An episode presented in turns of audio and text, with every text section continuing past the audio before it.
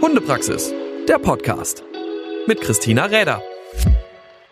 Hallo und herzlich willkommen heute hier zum Hundepraxis Podcast. Zur ersten Folge hätte es niemand anders sein dürfen als die liebe Kate Kitchenham, die oh. mich schon auf dem ein oder anderen Weg im Hundeleben so begleitet hat. Kate ist ja Fachjournalistin, Moderatorin, in TV sicherlich schon dem ein oder anderen bekannt, mittlerweile schon bei Hund, Katze, Maus unterwegs, wo wir auch schon zusammen unterwegs waren.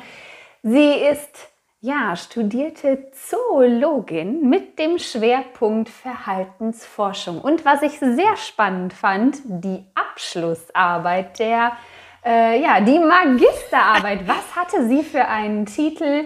Lebensbegleiter Hund, Motivation zur Hundehaltung. Mein Gott, was für eine Ansage, oder? Also, da kann ja nichts anderes bei rumkommen, als sich im Bereich Verhaltensforschung dann auch wirklich für diesen Vierbeiner am aller, allermeisten zu interessieren. Denn ich denke, das ist das, was dich auszeichnet, dass gerade diese Vierbeiner dir besonders am Herzen liegen. Und ich bin ja sehr glücklich, dass du heute für die erste Folge zugesagt hast und wir ein bisschen heute ja, etwas äh, zu besprechen haben werden. Ah, vielen Dank, Tina, für diese wunderbare Einleitung. Das, äh, ja, das war ja sehr viel Honig. Wow. Nein, aber, aber, aber besonders liebevoll, weil du kennst mich ja nun wirklich schon sehr, sehr lange und wir haben schon viel zusammen erlebt. Für die, die es nicht wissen will, ich bin ja auch regelmäßig bei dir zu Besuch gewesen, ne, in Köln für Seminare, Vorträge. Äh, das ist alles entstanden durch die ersten Dreharbeiten vor wie vielen Jahren? Ich weiß es nicht. 2014. Oh, also wir oh. haben jetzt 2021 vor sieben Jahren Ach, du tatsächlich Kacke. schon. Zum Glück sind wir überhaupt nicht gealtert. Ne? Also wenn ihr uns jetzt sehen könntet, würdet ihr sehen, ne? Das hat sich überhaupt nicht verändert. Nein. Strahlende Augen, ja. rosiger Tarn, ah. wie immer. genau, seitdem kennen wir uns und sehen uns regelmäßig und bleiben immer im Austausch, weil es ist ja nicht nur, ne? Also du hast ja ganz, ganz viel auch zu bieten und deswegen werde ich dich nämlich, liebe Tina, auch noch interviewen für meinen Podcast.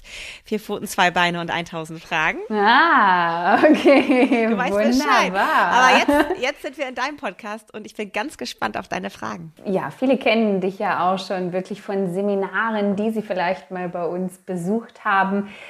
Ich denke, eine Reihe von Büchern, die du schon hervorgebracht hast in Kooperation mit anderen Biologen und so weiter und so fort.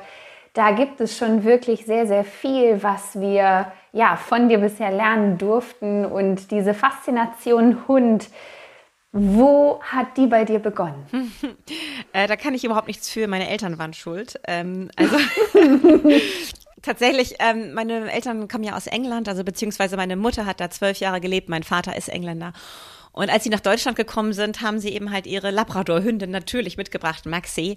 Und das war in den 70er Jahren eine Rasse Labrador, die kannte fast keiner. Und das waren regelrecht Exoten. Und das, äh, ja, das hat mich geprägt insofern, ähm, dass sie, diese Hündin zwei Würfe hatte in dieser Zeit. Und es war auch eine Arbeitslinie, also die sind auch alle dann anschließend berufstätig gewesen oder fast alle Welpen im Zoll eingesetzt in Hamburg und so. Also das war dann eine, also der, der, die Rasse fing an, sich damals zu etablieren als eine Rasse, mit der man unheimlich gut zusammenarbeiten kann in verschiedensten Bereichen. Und ich war Kleinkind, ich wollte gerade Welpe sagen. genau. ja, man kommt sich manchmal schon so ein bisschen, äh, man weiß gar nicht mehr, worüber man ja, spricht. genau, und das war so ein, ähm, war so ein, glaube ich, wichtiges ja, frühkindliche Prägung. Also meine Mutter sagte immer, ich habe Mittagsschlaf gemacht bei den Welpen im Korb. Und am Anfang hatte sie ein bisschen Schiss, dass ich die Welpen erdrücke, weil ich ja viel größer und schwerer war. Und dann sind die ja so wahnsinnig schnell gewachsen und dann irgendwann sah man irgendwie immer nur noch einen Arm oder ein Bein irgendwo von mir rausgucken. Und dann habe ich ganz tief geschlafen und die ganzen Welpen so auf mir verteilt. Und deshalb glaube ich auch, dass bis heute, wenn ich in einem Zimmer schlafe ohne Hund, ich vermisse so dieses oder zwischendurch mal sich strecken oder klack, klack, klack, klack, klack, irgendwelche Hundepfoten, die irgendwo längs laufen, ne? Alle Hunde halten den Verrückten da draußen, ihr wisst, wovon ich rede. Wenn man das ein paar Tage nicht hat, ist man auf Entzug. Der Gestank, also Gestank, Geruch nennen wir das lieber, ne? Der Geruch und äh, ja, diese Geräusche, das ist einfach, gehört zum Wohlfühl-Faktor dazu. Wenn der fehlt, da geht's einem nicht lange gut mit. Nee, nee. Das stimmt, also ist das quasi wirklich Prägung. Ja, das würde ich so sagen. Frühprägung nennt man das, oder? Ja, ja also für mich. Frühprägung, du kannst gar nicht anders. Nee. Das ist überhaupt nicht möglich ohne ich kann, Hund. Ich kann da nichts für, du. So. Dafür müsst ihr jetzt alle immer diese ganzen Bücher lesen. Ja, das ist die Folge dessen. Wunderbar. Ich denke ja, so ein Leben ohne Hund, das können wir zwei uns sicherlich in keinster Weise mehr vorstellen. Nee, also auch wenn ich jetzt äh, so nicht da reingeschlittert bin, aber ohne das geht tatsächlich auch für mich so überhaupt gar nicht mehr. In deinen Büchern bist du sehr, ähm, ja, wie soll man sagen, sehr, sehr interessiert an den Hintergründen, gerade so zu dem Thema Mensch-Hund-Beziehung. Ich glaube, das ist so der Schwerpunkt, den du setzt, wo es so am allermeisten immer wieder die Fragestellung gibt, wie kann man diese verbessern, wodurch ist die geprägt und wie verändert sie sich auch, glaube ich, so im Zeitgeschehen, das wir gerade so erleben. Was würdest du sagen, ist das Wichtigste, worauf so eine Mensch-Hund-Beziehung bauen darf? Das ist eine sehr, sehr gute Frage, weil ich gerade in letzter Zeit immer wieder dahin komme, dass immer Leute ähm, äh, von mir wissen wollen, was muss denn ein Hund alles können, damit eine Beziehung funktioniert? Und ich glaube nämlich genau, das ist der falsche Ansatz wir müssen uns so ein bisschen davon lösen, uns zu vergleichen und gewisse Dinge äh, bei unserem Hund, genau, die genauso funktionieren müssen wie bei dem anderen Hund, den wir so kennen. Ähm, die die Hunde bringen ihre, neben den Rasseeigenschaften, das ist natürlich wichtig, dass wir zusammenpassen, diese soziale Passung, dass ich mir schon einen Hund aussuche, der auch von seinen Ansprüchen her ähm, ähnlich ist wie ich, also dass es im Alltag gut funktioniert ist es vor allen Dingen für uns immer wieder wichtig, finde ich, dass wir uns darauf besinnen, was für eine Persönlichkeit von Hund habe ich hier vor mir. Und ähm, all das, was ich mir vielleicht in meinen kühnsten Träumen vorgestellt habe, was ich mit diesem Hund machen möchte, passt das auch wirklich zu seiner Erwartungshaltung von der Welt? Was braucht er? Jeder Hund, der äh, neu in mein Leben tritt, mit jedem Hund gehe ich ganz anders um. Also Hunde fordern einen, finde ich, immer wieder neu heraus und erwarten oder finde ich, haben das Recht von uns gesehen zu werden als das, was sie sind, abseits von Rasseeigenschaften Werten und unseren Ansprüchen. Ähm, den Hund zu sehen, erstmal natürlich als Hund, den Hund zu verstehen als Hund und ernst zu nehmen als Hund, ist so die Voraussetzung dafür, dass wir eine Beziehung zu ihm aufbauen können, in der er sich gesehen fühlt und ernst genommen fühlt.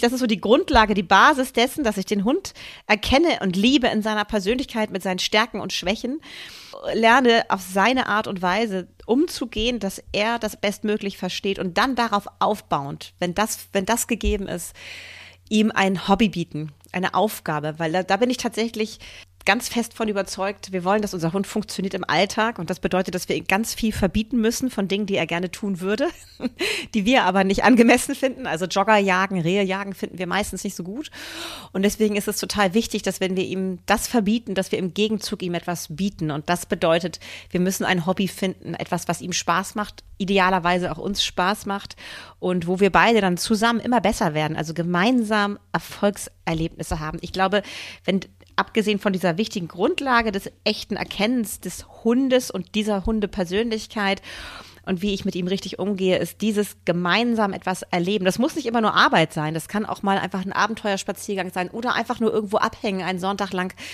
ähm, auf einer Bank sitzen und ein bisschen laufen und wieder nur ganz viel sitzen und gucken, einfach zusammen Dinge erleben, aber auch zusammen Erfolgserlebnisse feiern das schweißt uns als Mensch-Hund-Team einfach ähm, ja wahnsinnig zusammen. Aber wem sage ich das, Tina? Ich meine, du, du bietest Kurse an, bildest Leute entsprechend aus, dass sie mit ihren Hunden zusammenarbeiten. Also es ist doch, wirst du mir doch zustimmen, oder? Ich finde so dieses Zusammen etwas schaffen. Das ist so, haben wir auch mit unseren Freunden, mit Arbeitskollegen, das schweißt zusammen. Da muss ich dir absolut recht geben. Also das ist, glaube ich, auch gerade das, was mich dazu bewegt, im Speziellen mich wirklich auf dieses Thema ja, zu bewegen und mit den Leuten gemeinsam mit den Hunden etwas zu erarbeiten. Und man sieht doch sehr, wenn man sich einmal davon löst, nur die entsprechenden Etappenziele im Auge zu haben, die man unbedingt selber erreichen wollen würde, sondern sich darauf besinnt, dass man zusammenarbeiten muss, dann wächst man gemeinsam und dann ist es wirklich schön, solch funktionierende Mensch-Hund-Teams miteinander zu beobachten. Das ist wirklich so. Du hast gesagt, Hunde verstehen und ernst nehmen als Hund. Das äh, gehört definitiv mit dazu. Und das ist etwas, wo ich noch mal gerne drauf zurückkommen würde, weil Es geht mir manchmal ein bisschen ab, dass der Hund verstanden wird als das, was er ist, nämlich als Hund und als ein Lebewesen, was eben nicht 100 pro ist wie wir, sondern was ganz andere Bedürfnisse hat als wir denn auch. Und dass es eben auch wichtig ist, auch diese Bedürfnisse zu berücksichtigen und sie irgendwie auch zu füllen, sodass wir gemeinsam eben ein zufriedenes Leben haben. Und ich glaube, auch ja, viele Probleme, die so ganz gerne daraus hervortreten mögen, auch vermeiden. Was sagst du dazu? Ja, absolut. Die Grundlage unserer Arbeit beginnt ja häufig erstmal dabei, dem Menschen den Hund zu erklären. Das hört sich jetzt so besserwisserisch an, weil natürlich kennt jeder Mensch seinen Hund am allerbesten. Er ist der Experte, du bist der Experte für deinen Hund, das sage ich immer. Und oft wissen die Leute eigentlich unterschwellig oder intuitiv eigentlich ganz gut, wie ihr Hund so tickt. Die sind aber sehr häufig sehr verkopft und haben so viele Vorstellungen, wie irgendwas zu funktionieren hat, wie der Hund zu sein hat, dass sie diese Verbindung, diese intuitive Verbindung zu diesem Hund verlieren. Und ich finde das immer ganz schön, sowas erstmal wieder zurückzuholen auf diese Ebene Freundschaft. Also was erwarten wir von einem guten Freund, der vielleicht auch eine Art Führungsperson, Persönlichkeit für uns ist, die uns Sicherheit nämlich im Alltag, im Leben schenkt. Ich glaube, das ist so dieses Entscheidende. Der Hund schenkt uns auch Sicherheit. Wir fühlen uns gesehen gesehen und geliebt durch den Hund. Das ist nichts Einseitiges. Aber der Hund hat auch diese Erwartungshaltung an uns, ähm, dass wir ihn sehen, wie er ist als Hundepersönlichkeit mit seinen individuellen Bedürfnissen, mit seinen Hundebedürfnissen, aber auch seinen individuellen Bedürfnissen. Und ähm, da, das, das zu erkennen und sich darauf einzulassen, da wieder hin zurückzukommen. Ganz häufig mache ich das am Anfang so, wenn ich Coachings gegeben habe. Ich muss jetzt in der Vergangenheit reden, weil ich zurzeit aktuell gar keine Zeit dazu habe, leider. Aber da habe ich das ganz häufig gemacht, dass ich erstmal nur spazieren gegangen bin und dann habe ich den Leuten beim Spazierengehen und bei der Interaktion des Hundes mit anderen Hunden oder eben mit meinem Hund oder beim Üben mit dem Hund, wenn wir spielerisch etwas was erarbeitet haben, habe ich ihnen eigentlich die ganze Zeit erklärt, was ich so sehe bei ihrem Hund, was ich meine, wie er so tickt. Und manchmal hatte ich das, dass Leute geweint haben tatsächlich, weil sie zum Beispiel nicht geglaubt haben, dass der Hund sie im Blick behält, wenn sie einfach einfach gehen und nicht auf ihn achten. Es waren so Menschen, die ständig immer nur nach dem Hund geguckt haben, weil sie gar keine Vertrauen in diese Bindung hatten des Hundes an sich, weil sie natürlich letztendlich kein Vertrauen hatten in die Bindung. Das ist ja immer so ein Spiegel und das war so ein Schlüsselmoment, einfach dem Hund nochmal ganz neu zu begegnen und dieses, ja, mein Hund liebt mich und ich liebe meinen Hund.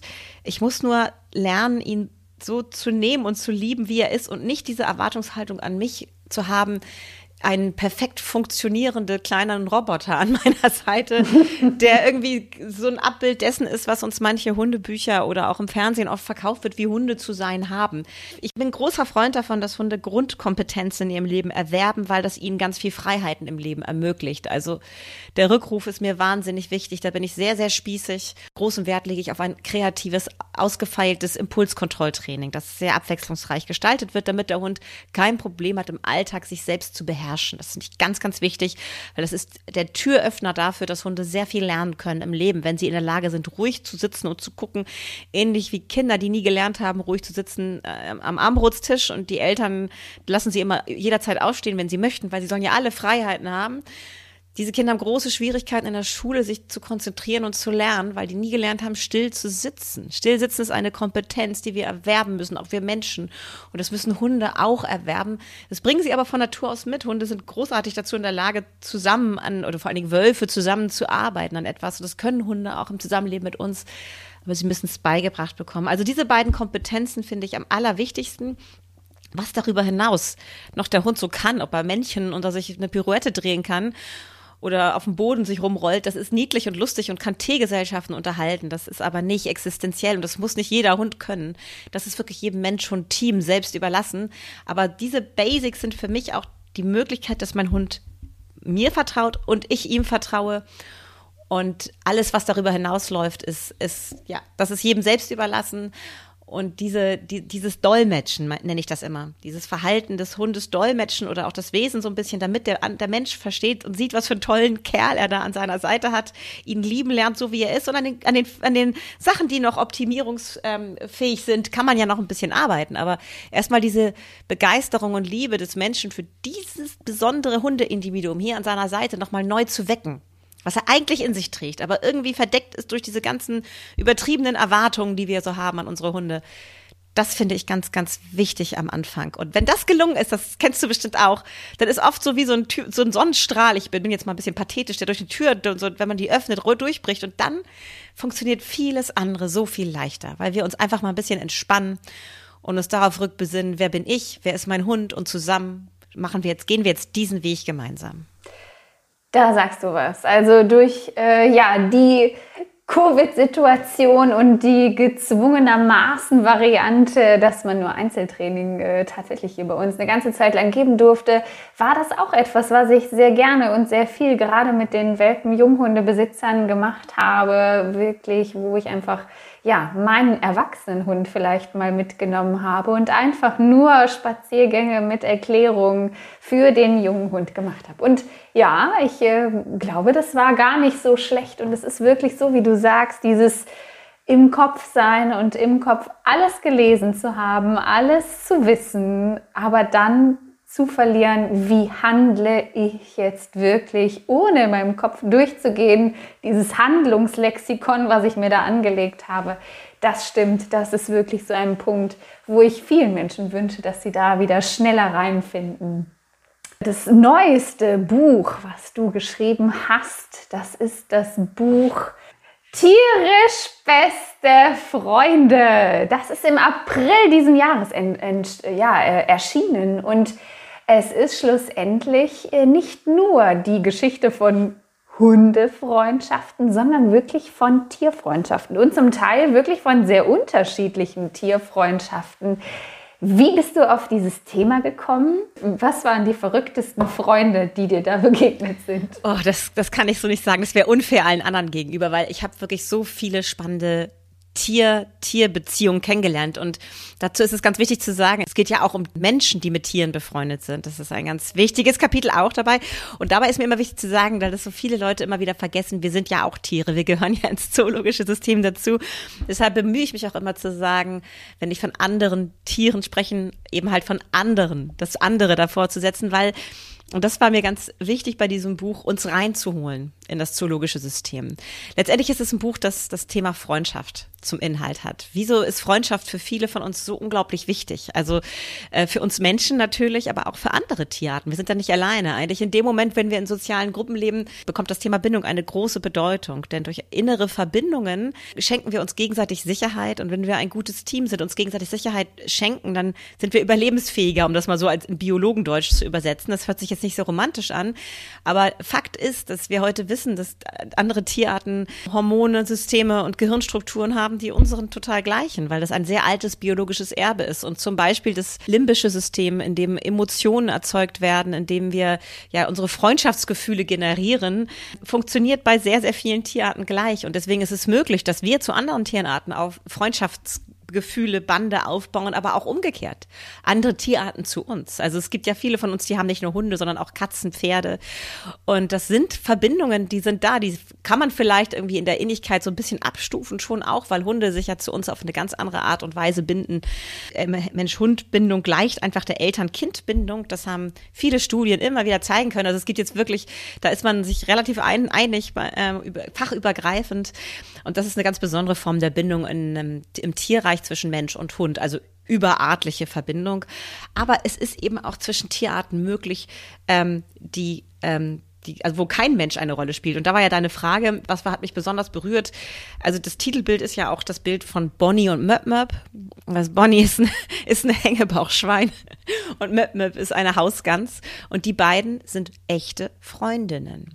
Also die haben beide die Möglichkeit, das ist mir immer ganz wichtig, wenn ich da mir solche Tierfreundschaften angucke, die haben beide die Möglichkeit, zu jeweils zu Artgenossen zu gehen. Und die Gans hat auch eine Gruppe, in der sie lebt. Ähm, und das Schwein hat auch Schweinekollegen auf dem Hof, aber die findet sie nicht so gut, weil sie wahrscheinlich, vermuten wir, nicht unter Schweinen groß geworden ist und immer noch so ein bisschen äh, stolperig, stolperig sich anstellt, irgendwie in der Schweinesprache. Ähm, also hält sie so ein bisschen Distanz zu den anderen Schweinen, aber sie könnte auch dort Kontakt kriegen. Aber sie zieht diese Gänsedame vor und die beiden sehr, sehr unterschiedlichen Tierarten, also gehören unterschiedlichen Tierklassen an, Säugetiere, Vögel, ne, Mamalia, Aves, ähm, haben trotzdem diese Gehirnstrukturen, die ihnen ermöglichen, eine überartliche Freundschaft einzugehen. Und das zeigt sich eben halt, und das analysiere ich in dem Buch, woran erkennt man Freundschaft? Ähm, zum Beispiel daran, dass wenn sie ruhen, dass sie die Nähe zueinander suchen. Also, dass sie ganz dicht beieinander liegen, die beiden sogar mit Körperkontakt. Ähm, oder dass sie zusammen essen. Also, das machen wir mit Freunden auch, mit Familie besonders gerne, dass man abends zusammen was isst und sich dabei unterhält. Und die beiden, die gehen dann über die Wiese und äsen dabei. Also, sowohl Schweine als auch Gänse äh, knabbern ja so Gras. Und wenn Schweine in der Rotte, in der Wildschweinrotte durch den Wald ziehen, dann ver ähm, verständigen die sich immer so über Kontaktlaute und halten dadurch eben halt die Verbindung zueinander, sagen sich gegenseitig, wo sie sind, der Aufenthaltsort, aber auch ein bisschen, wie es ihnen gerade geht. Also ob sie entspannt und cool sind oder ob irgendwas gerade ein bisschen aufregend und unheimlich ist. Ähm, und das sind nennt man diese Kontaktlaute. Das ist bei Schweinen dann sowas wie so machen die dann. Und die Gänse machen das auch. Die Gänse esen auch und dabei halten sie sich über Kontaktlaute, ähm, über den aktuellen Zustand, inneren Zustand irgendwie, äh, informieren sie sich. Und dabei machen sie eben halt so. Und das war so niedlich, weil Bonnie und Möp sind eben halt über diese Wiese gegangen, haben zusammen gefressen und hat immer, dann hat man immer so gehört. Das war so rührend. War herrlich. Es war, also solche, das hat mich sehr, sehr berührt. Aber zum Beispiel auch die Krähe Wolle fand ich ganz, ganz toll. Die Krähe Wolle ist gefunden worden von einem Pärchen. Die haben vier Hunde. Und äh, die Krähe Wolle hat innerhalb kürzester Zeit die verschiedenen Hundepersönlichkeiten auseinanderhalten gelernt. Natürlich sehen die ein bisschen anders aus, aber vor allen Dingen das, was wir Hundehalter lernen müssen, eben halt durch einen Hundetrainer, der uns das ein bisschen darauf für, dafür sensibilisiert. Es waren allesamt Jagdhunde mit sehr unterschiedlichen Persönlichkeiten und die Krähe hat ganz schnell gewusst, bei wem muss sie respektvoll sein und bei wem wäre es hier ein Schisser und den kann sie leicht beeindrucken. Die arme Hündin wurde dann ständig an der Rute gezogen und gepiesackt. Und die hat dann richtig Angst vor dieser Krähe. Und dann aber der andere Hund, der, der, der, ich glaube Cherry hieß er, der war eigentlich eher so ein bisschen der Griesgram der Gruppe und hat auch gar nicht so die Nähe gesucht zu anderen. Aber die Krähe Wolle, die durfte in seiner Nähe sein, war aber immer sehr respektvoll mit ihm. Also sie hat zu jedem Hund so schnell eine eigene Beziehung aufgebaut und wusste aber ganz genau, Hund heißt nicht gleich gut. Also es war wirklich nur auf diese Hunde bezogen. Als sie dann anfing zu fliegen und größer zu werden, ähm, hat sie immer nur bei diesen Hunden, wenn andere Hunde kamen, hat sie sich zurückgezogen. Wenn dann nun ihre Hunde wieder da waren, ist sie wieder runtergekommen. Also die hat ganz klar differenziert, nicht nur zwischen der Art, sondern auch zwischen den Individuen. Das fand ich sehr spannend, wie eine, eine wieder hier auch wieder, ne, andere Tierklasse sich in das Innenleben einer anderen Art, also dieses Theory of Mind, sich zu, zu, wissen, dass andere ein Bewusstsein, eine Persönlichkeit haben und mit denen kann ich so umgehen und mit denen muss ich so umgehen, ähm, das ist eine Form von Intelligenz und Einfühlungsvermögen, das nicht nur wir Menschen, sondern auch andere Tierarten besitzen und das finde ich einfach super faszinierend. Mann, ich rede immer so viel, ne, Tina? Sorry. Mega spannend. Ich könnte dir dabei dann wirklich ewig zuhören, weil das ist ja wirklich auch so dieses, ich sag mal, die Sprache, die man spricht, verbal, die ist dann vielleicht gar nicht so wahnsinnig wichtig, weil irgendwo gibt es dann doch etwas, was uns miteinander verbindet, wo man eben auch, ja, kommunizieren kann, ob man gleich aussieht oder eben nicht. Und ich denke, das ist dann doch sehr klar, wenn man sich auch so diese verschiedensten Tierfreundschaften uns eingeschlossen in diesem Falle, mhm. auch in eurem Buch, was wir selbstverständlich verlinken werden, wo ihr dieses finden könnt. Und ich glaube, das ist schon etwas, ja, worauf wir uns doch manchmal besinnen dürften, dass es eben ja auch, auch in der Mensch-Hund-Beziehung um diese Freundschaft geht, die wir zwischeneinander schließen und dass diese auch so im Vordergrund steht, egal ob der Hund unser, ja, ich sag mal, Begleiter auf irgendwelchen Arbeitswegen ist, ob er unser Begleiter im Alltag als Familienhund ist, dass da diese Freundschaft eigentlich wirklich im Vordergrund steht. Und das finde ich doch sehr, sehr schön und wenn das auch so gesehen wird. Ich habe zwei Abschlussfragen, die ich eigentlich gerne immer jedem stellen möchte. Und zwar, Du hast es eben eigentlich schon fast genannt. Ich gehe davon aus, sie waren die ersten in deinem Leben. Wie hieß dein erster Hund? Jetzt können wir ja ein bisschen schauen, wie hieß dein erster Hund, dein erster eigener Hund? Ach so, erster eigener Hund. Okay, der hieß Rupert. Rupert the Dog. Rupert the Dog. Okay, klingt nach einem spannenden Charakter auf jeden Fall. Oh ja, oh, das hat er. Es ist ein Hund, der, also bis heute könnte ich auf Knopfdruck weinen, dass er nicht mehr da ist. Es war wirklich mein, mein Hund. Ein großer, schwarzer, zotteliger Hund. Im Nachhinein habe ich dann irgendwann erfahren durch einen Tierarzt, der sich das genauer angeguckt hat. Also es ist ziemlich wahrscheinlich ein Strobel gewesen, ein altdeutscher Hütehund. Den habe ich im Tierheim, damals habe ich im Tierheim gearbeitet und da ist er zu mir gekommen als Welpe, als er war der hässlichste Welpe, den ich je gesehen habe. Aber mein Herz hat sofort gesagt, das ist dein Hund, Katie. Und das war's auch. Das war genau mein Hund. Sehr, sehr schön. Wer begleitet dich aktuell? Eigentlich weiß es fast jeder, aber du musst ihn einmal äh, noch äh, auf jeden Fall erwähnen, denn er ist ja wirklich überall dabei, stimmt's? Mm, ja, also sobald äh, ich unterwegs bin, eigentlich fast jeder Dreh, da wird er auch gefordert. Das ist Nox und Nox ist ein Pudel-Terrier-Mischling. Also seine Mutter ist ein reinrassiger Pudel gewesen oder ist sie noch immer zum Glück. Ähm, ja, und er ist einfach fantastisch. Also er ist natürlich ein kleiner Spinner und Prolet, aber das ist das, was wir vorhin meinten. Ne? Jeder hat seine Stärken und Schwächen und irgendwie mag ich das auch an ihm. Aber er ist ein sehr zuverlässiger Arbeiter an meiner Seite auch. Also mal abgesehen davon, dass er ein total geliebtes Familienmitglied ist, ist er eben halt auch noch ein Kollege, ein sehr, sehr geschätzter Kollege von mir, der überall dabei ist und das verbindet uns natürlich enorm. Schön.